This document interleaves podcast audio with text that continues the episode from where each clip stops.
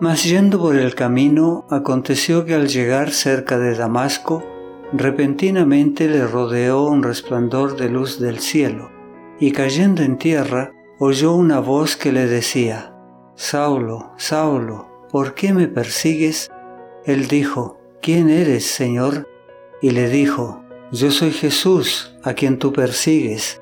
Dura cosa te es dar coces contra el aguijón. Él, temblando y temeroso, dijo, Señor, ¿qué quieres que yo haga? Y el Señor le dijo, Levántate y entra en la ciudad, y se te dirá lo que debes hacer. Y los hombres que iban con Saulo se pararon atónitos, oyendo a la verdad la voz, mas sin ver a nadie. Entonces Saulo se levantó del suelo, y aunque tenía abiertos los ojos, no veía a nadie Así que llevándole de la mano, le metieron en Damasco y estuvo tres días sin ver, y no comió ni bebió. Hechos capítulo 9 versículos 3 al 9.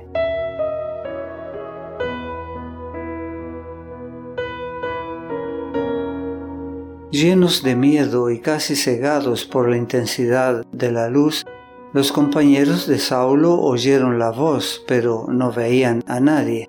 Sin embargo, Saulo comprendió lo que se decía y se le reveló claramente que quien hablaba era el Hijo de Dios. En el glorioso ser que estaba ante él, Saulo vio al crucificado. La imagen del Salvador quedó para siempre grabada en el alma del humillado judío. Las palabras pronunciadas conmovieron su corazón con una fuerza irresistible. Su mente se iluminó con un torrente de luz que esclareció la ignorancia y el error de su pasada vida y le demostró la necesidad que tenía de la iluminación del Espíritu Santo. Saulo vio ahora que al perseguir a los seguidores de Jesús, había estado en realidad haciendo la obra de Satanás vio que sus convicciones de lo correcto y de su propio deber se habían basado en gran medida en su confianza implícita que tenía en los sacerdotes y gobernantes. Les había creído cuando le dijeron que la historia de la resurrección era una ingeniosa invención de los discípulos. Ahora que Jesús mismo se reveló, Saulo se convenció de la veracidad de las afirmaciones de los discípulos. En esa hora de iluminación divina, la mente de Saulo actuó con notable rapidez. Los registros proféticos de las sagradas escrituras se abrieron a su entendimiento. Vio que el rechazo de Jesús por los judíos, su crucifixión, resurrección y ascensión habían sido predichos por los profetas y le demostraban que era el Mesías prometido. El discurso que Esteban había predicado en ocasión de su martirio volvió a su memoria, y Saulo comprendió que el mártir había contemplado en verdad la gloria de Dios cuando dijo, He aquí, veo los cielos abiertos y al Hijo del Hombre que está a la diestra de Dios. Hechos capítulo 7 versículo 56. Los sacerdotes habían considerado esas palabras como una blasfemia, pero ahora Saulo sabía que eran verdad. Qué revelación fue todo esto para el perseguidor.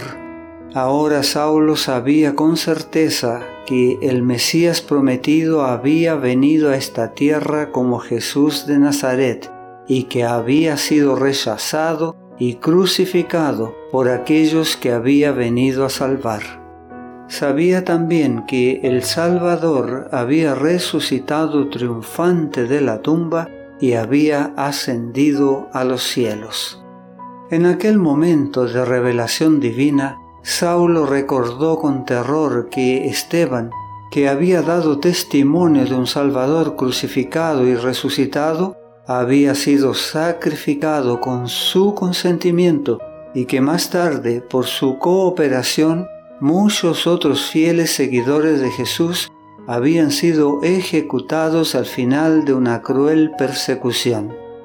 El Salvador había hablado a Saulo por medio de Esteban, cuyo claro razonamiento no podía ser rebatido.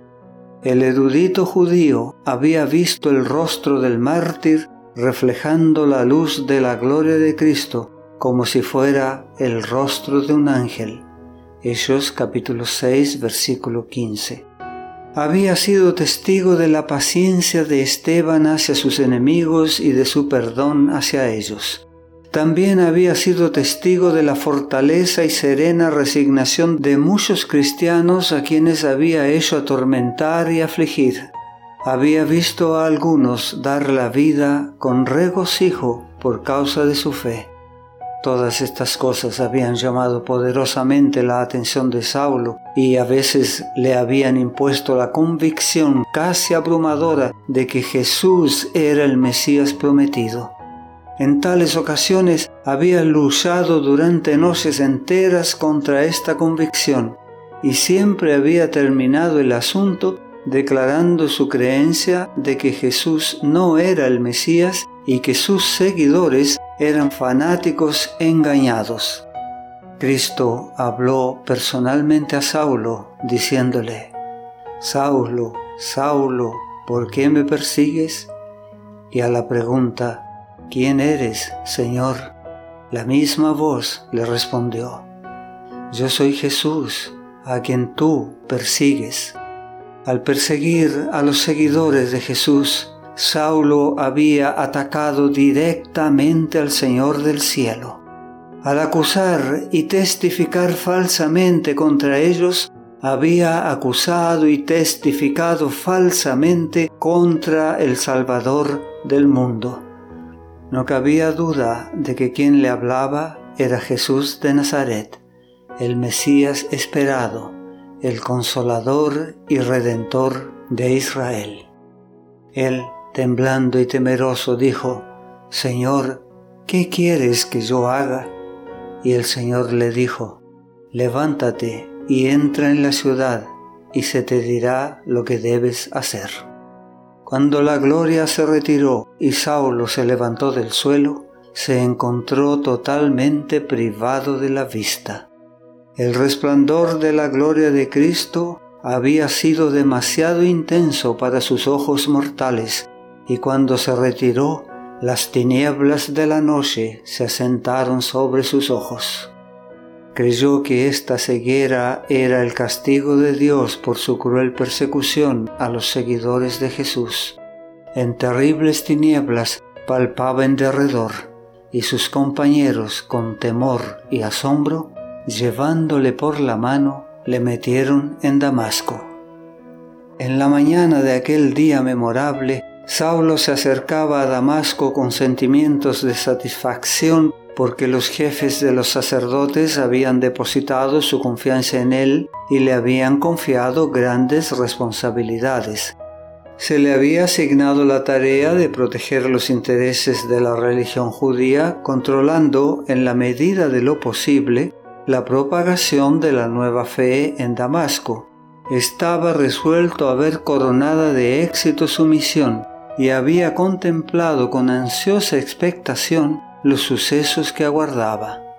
Cuán diferente de sus expectativas fue su entrada en la ciudad.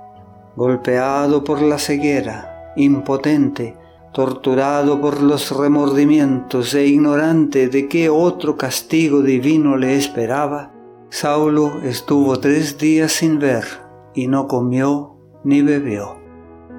No te pierdas nuestro próximo mensaje. La gracia de Dios sea contigo.